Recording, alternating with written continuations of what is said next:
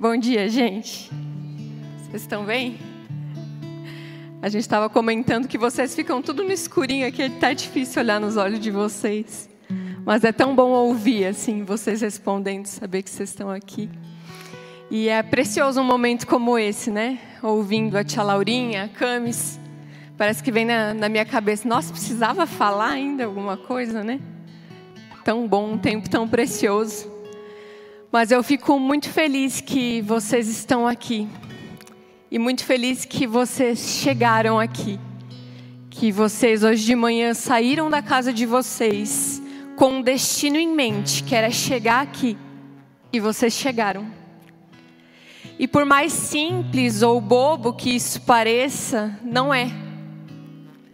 Porque muitas pessoas elas saem de um ponto de partida com um destino em mente, mas muitas vezes elas não chegam lá. E quando eu falo de destino, eu não falo simplesmente de um lugar físico, de um status, dessas coisas mais comuns que vêm na mente da gente.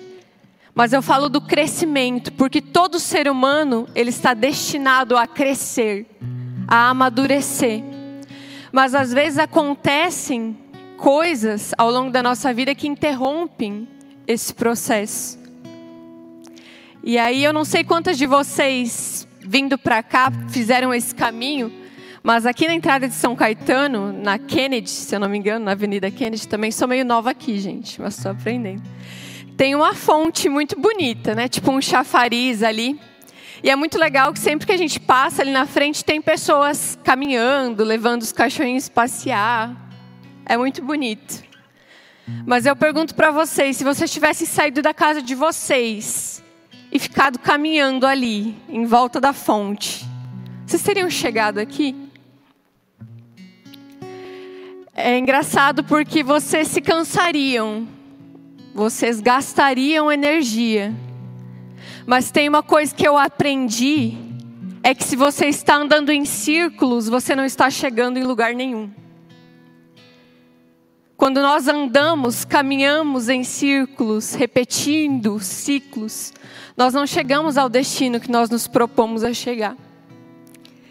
E a gente sente isso também na nossa alma, a gente vive isso também na nossa alma, nas nossas emoções. Muitas vezes andando em círculos.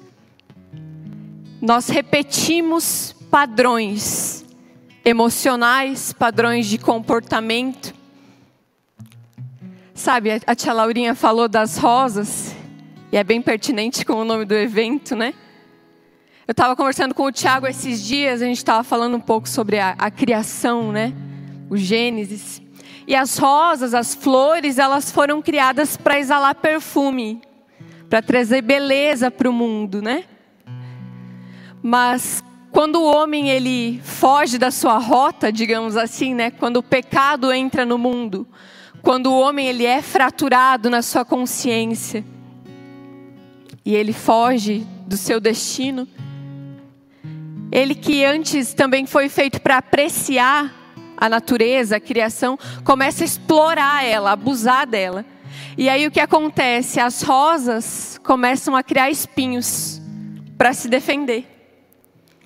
E esses espinhos muitas vezes machucam a gente. Se a gente pegar uma rosa que tem um espinho, vai furar a gente. O que a gente pode aprender com isso é que muitas vezes o que nos fere, o que nos ataca no outro é só o mecanismo de defesa que ele desenvolveu para sobreviver. Isso se transforma muitas vezes num ciclo, nesse padrão repetido de andar em círculos, as nossas relações. Porque nós tivemos que aprender a nos defender quando as coisas saíram do caminho, do destino para onde elas deveriam ir. E aí talvez você se identifique com essa situação, sabe quando você pensa assim, nossa, parece que eu vivo sempre a mesma situação. Parece que eu atraio sempre o mesmo tipo de pessoa, né? Mas não são as situações e as pessoas que são iguais. Na verdade, é a gente que muitas vezes não muda. A gente está repetindo um padrão interno, emocional, de comportamento, que nos leva sempre a fazer as mesmas coisas e atrair os mesmos resultados. Em relacionamentos, isso é muito fácil da gente perceber, né? Você está ali se relacionando com uma pessoa, de repente começam a surgir problemas, conflitos, discussões, e o que a maioria tende a fazer, né? Em vez de resolver o problema, tenta resolver a pessoa. Não, vamos trocar de pessoa. Mas não percebe que se não resolver o problema, o problema vai continuar ali, só vai mudar o sujeito do outro lado. É mais profundo, entende? A gente poda muitas vezes os galhos, mas não cura a raiz e continua frutificando esse looping eterno de andar em círculos e não chegar a lugar nenhum. Sabe quando ao longo da minha vida, na verdade, mas principalmente quando eu era adolescente, eu sofri muito com uma coisa chamada dermatilomania. Assustei todo mundo agora, né? Ninguém, alguém sabe o que é isso? Uma pessoa. Não estou vendo as outras. Mas dermatilomania ou skin picking piorou, né? Vou explicar, gente.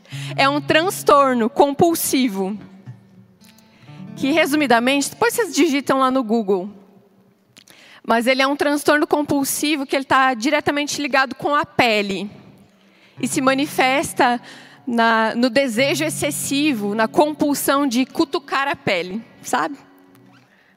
De agravar ferimentos que já estão na pele, espinha, picada de mosquito, aquela pessoa que não para de se cutucar. Eu sofria muito com isso.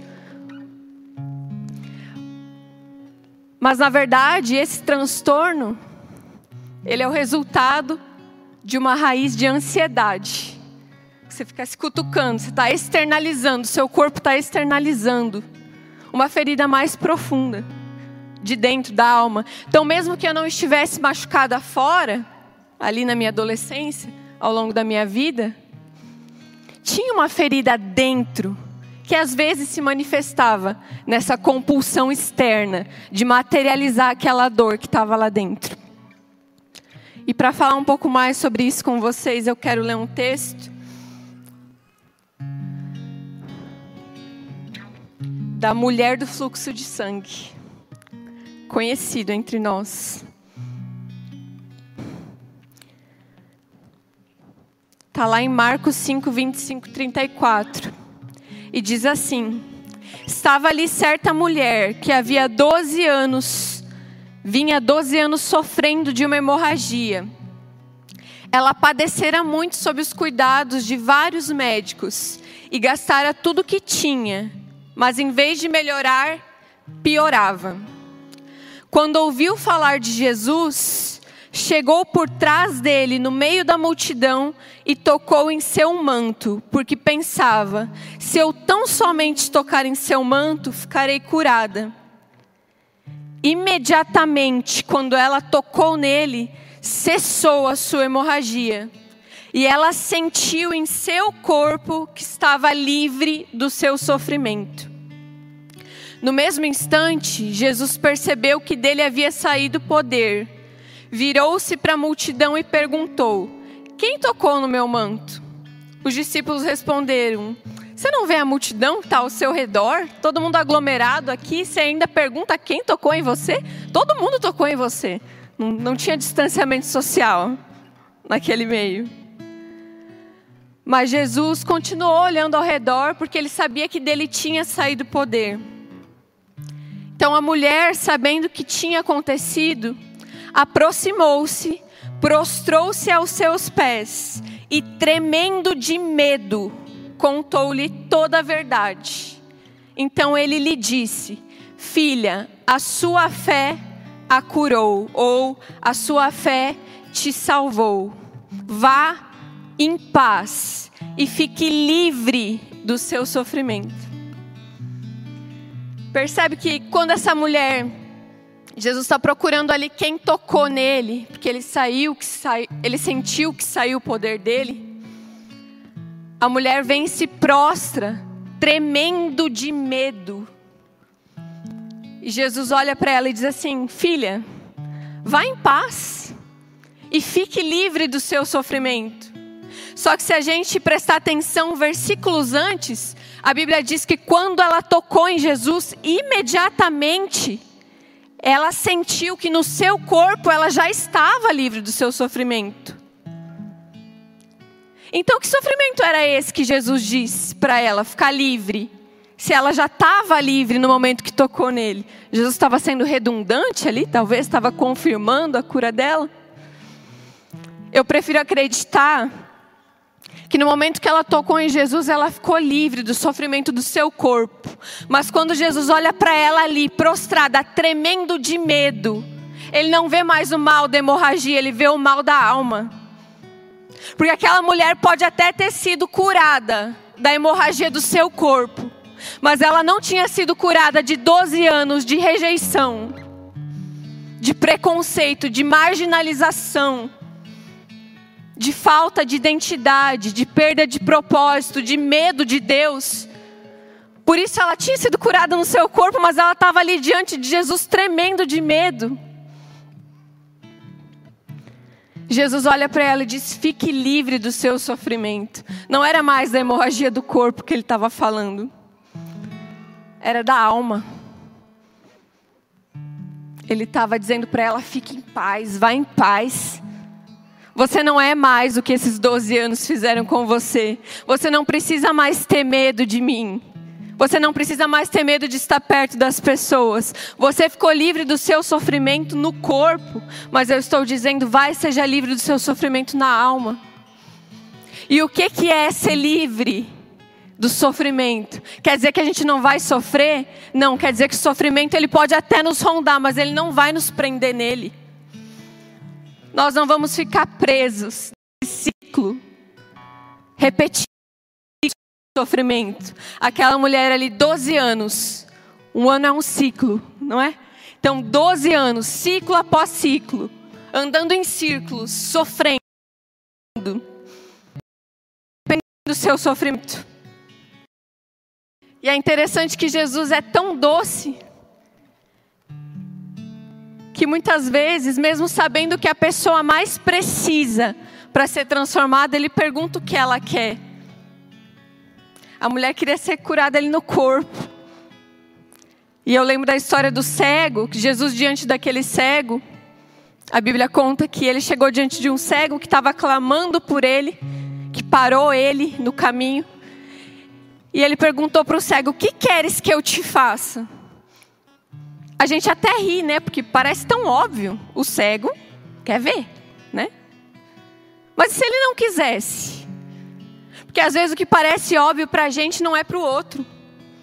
Às vezes o que você acha que mudaria a sua vida, no lugar do outro não mudaria a vida dele.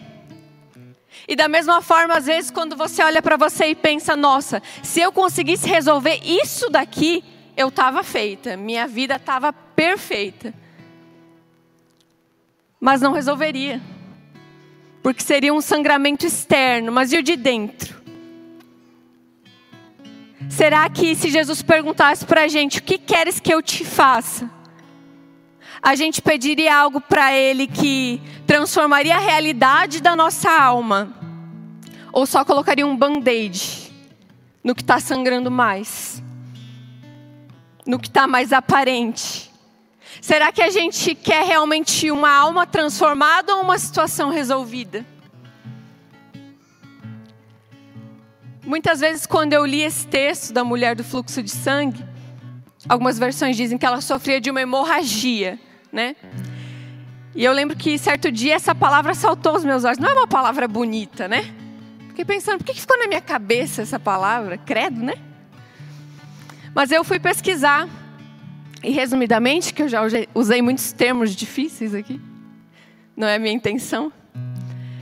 A hemorragia ela é uma grande perda de sangue por meio de um ferimento, né? Quando a pessoa sangra muito, ela perde muito sangue.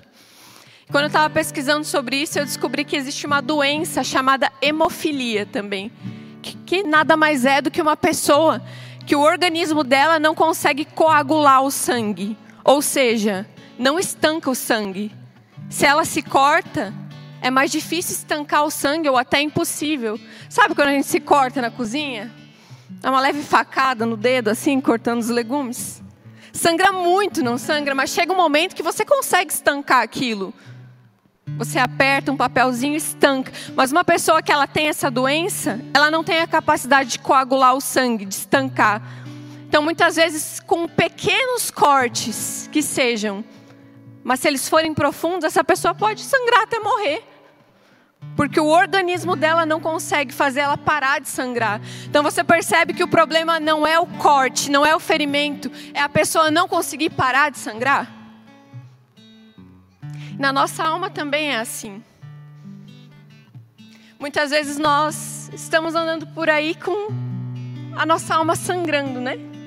E quando eu falo sangrando, eu quero que você entenda que sangue é vida. Todos concordam que uma pessoa sem sangue não vive, né? A gente doa sangue, a gente fala doe sangue, doe vida. Porque sangue é vida. Uma pessoa que está sangrando, ela está morrendo aos poucos. Então muitas vezes nós estamos andando com feridas abertas na nossa alma que estão sangrando e nós estamos ali, morrendo aos poucos, perdendo a alegria aos poucos. E é isso que Jesus quer estancar na gente. É de onde vem esse sangramento. Não é o machucado, é, é porque está machucado, porque ainda está sangrando. Sabe? Aquela mulher, ela vinha repetindo esses padrões, andando em círculos, ciclos de sofrimento, anos a fio de sofrimento. E cada um de nós sabe momentos, áreas, situações da nossa vida que nos submeteram a isso também. Da gente ficar, parece que patinando numa situação, né? Não resolve. Sempre dói, sempre volta a doer. Mas a boa notícia do Evangelho de Jesus é que nós não estamos fadados a repetir o nosso passado. Nós não estamos fadadas a repetir os nossos ciclos, a caminhar em círculos, porque Jesus fez para nós um novo caminho. Jesus fez em seu corpo, a Bíblia diz, um novo e vivo caminho. Ou seja, está andando em círculos. Vem para cá. Aqui você vai andar para frente. Você vai crescer, você vai amadurecer, você vai aprender a amar, você vai aprender a perdoar, você vai aprender a deixar para trás o que não precisa mais fazer parte da sua vida. O Evangelho nos abre um novo caminho de recomeço de cura, de possibilidade de reconciliação. Nós vivemos em padrões, tanto pessoalmente, como indivíduos, como sociedade. Por muito tempo, por exemplo, o padrão da nossa sociedade, do sistema do nosso mundo, foi que tivesse um senhor que dominasse sobre seus escravos. Esse era o padrão: senhores, escravos uns superiores, outros inferiores. Em Cristo, em Jesus, no caminho de Jesus. Nós vamos ler que não existe escravo nem livre, judeu nem grego, pois todos são um. Nos padrões do mundo, do sistema do mundo, da nossa sociedade construída de uma forma corrompida, Existia um melhor que o outro e um dominava o outro. Mas em Jesus ambos descobrem que são irmãos, que são iguais, eles podem se olhar olho no olho. Por muito tempo na nossa, na nossa sociedade, o padrão era que o homem oprimisse a mulher. Que o homem fosse considerado superior, a mulher inferior, uma mera coadjuvante da história. Em Jesus, os homens são ensinados a amar as mulheres. E as mulheres são ensinadas a entender que elas são tão importantes quanto, porque elas são um com Ele também. Nós somos um com Cristo. Nós somos um uns com os outros. Não há menor ou maior. E na verdade, se for para existir um maior, a Bíblia diz que maior é aquele que serve. Então em Jesus nós quebramos os ciclos da maldade, tanto socialmente quanto pessoalmente. E na verdade, deixa eu te dizer uma coisa: a gente busca muito mudanças na sociedade, transformações de sociedade. Mas não existe uma mudança na sociedade que não comece na transformação do ser humano, na pessoalidade da alma do ser humano. É por isso que tudo começa na cura da alma. Porque um ser humano curado, ele muda a sua família. Uma família curada, ela muda o contexto de amigos em que ela está inserida. Um contexto de amigos começa a transformar a sociedade, uma cidade, uma nação, o mundo. Percebe como o evangelho ele vem do micro para o macro? Ele vem de dentro para fora, ele vem do ser humano, um por um, na sua singularidade. Não como uma produção em massa. Tipo assim, Deus ama todo mundo igual, verdade. Mas Ele ama também cada um singularmente, com as feridas que só você tem, com o que está sangrando em você, que só sangra em você, do jeito que só sangra em você. E tá tudo bem. Nós não precisamos esconder isso. Porque nós somos ensinados muitas vezes a esconder as nossas emoções, a negar as nossas emoções, a demonizar as nossas emoções, né? Tipo, tá sofrendo, nossa, você não é de Deus? Você não acredita em Jesus? Você não tem fé? Por que você está sofrendo? Por que você está chorando? A gente aprendeu a esconder. Mas você só pode curar o que você reconhece. Você só pode mudar o que você primeiro aceita. Você reconhece que precisa de cura, você reconhece que precisa de mudança. Uma das coisas que eu aprendi quando eu estava na autoescola, uns bons anos atrás, é que uma hemorragia, como a gente está falando sobre isso, para ser estancado, um sangramento para ele parar de sangrar, para ele ser estancado, você precisa pressionar com força. Só que quem quer pressionar com força onde está doendo, né? A gente não quer que ninguém coste onde a gente está machucado, porque dói. Mas para a gente ser curado, a gente tem que tocar onde dói. Quando você vai no médico, ele toca onde dói. E é por isso que nós precisamos ter coragem de sentir, de assumir a nossa dor, de tocar nela, de tirar da gaveta, sabe, que a gente deixa engavetado. Tocar nela, abrir, tira da gaveta expor ela à luz do evangelho. Aquela mulher, ela tinha medo de Jesus. Ela cria que ele podia curá-la, como curou o seu corpo quando ela tocou nele. Mas quando ele perguntou, Ei, quem me tocou? A forma como ela via, como ela tinha aprendido sobre Jesus, já, já fez ela pensar que ele iria puni-la. Ué, você me tocou? Quem é você para me tocar? Por isso que a Bíblia diz que tremendo de medo, você imagina isso? A mulher tremendo de medo diante de Jesus, porque ela não sabia quem ele era. A gente também, às vezes, corre o risco de esconder nossas emoções por medo de que Deus vá nos condenar por elas. Mas deixa eu te dizer, Jesus ele não condena os seus sentimentos, ele não condena a sua dor. O texto de Hebreus 4,15 diz assim: Porque nós não temos um sumo sacerdote que não possa se compadecer das nossas fraquezas. Antes, ele mesmo foi tentado em todas as coisas, assim como nós, mas não pecou. Ei, você já sentiu medo, vergonha de expor diante de Jesus a sua fraqueza? A ferida que está aberta, que está sangrando em você, Ele não vai te condenar. Ele não vai se assustar com os seus monstros. Ele não se envergonha da sua dor, ele se compadece dela. Porque ele mesmo também sentiu. Ele se fez homem e sentiu todas as dores que nós sentimos. O Deus do Evangelho é um Deus sem precedentes, porque Ele pode dizer, ei, eu também.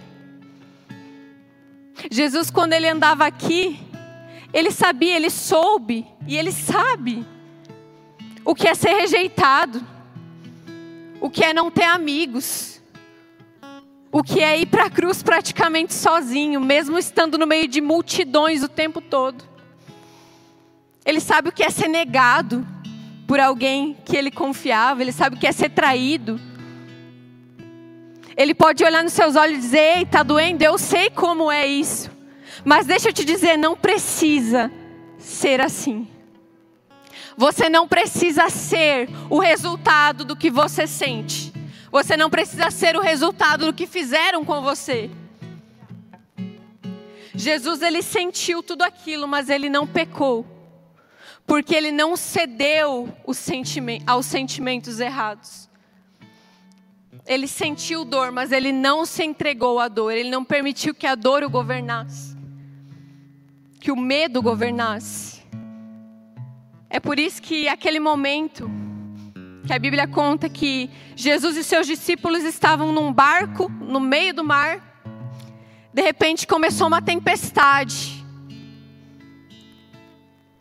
E para a maioria das pessoas que estavam naquele barco, a tempestade fora gerou uma tempestade dentro. E esse é o problema. Porque tempestade fora sempre vai ter, mas ela não precisa gerar uma tempestade dentro de você. E para os discípulos que estavam ali, gerou. Eles se desesperaram, começaram a temer por suas vidas, ficaram perdidos.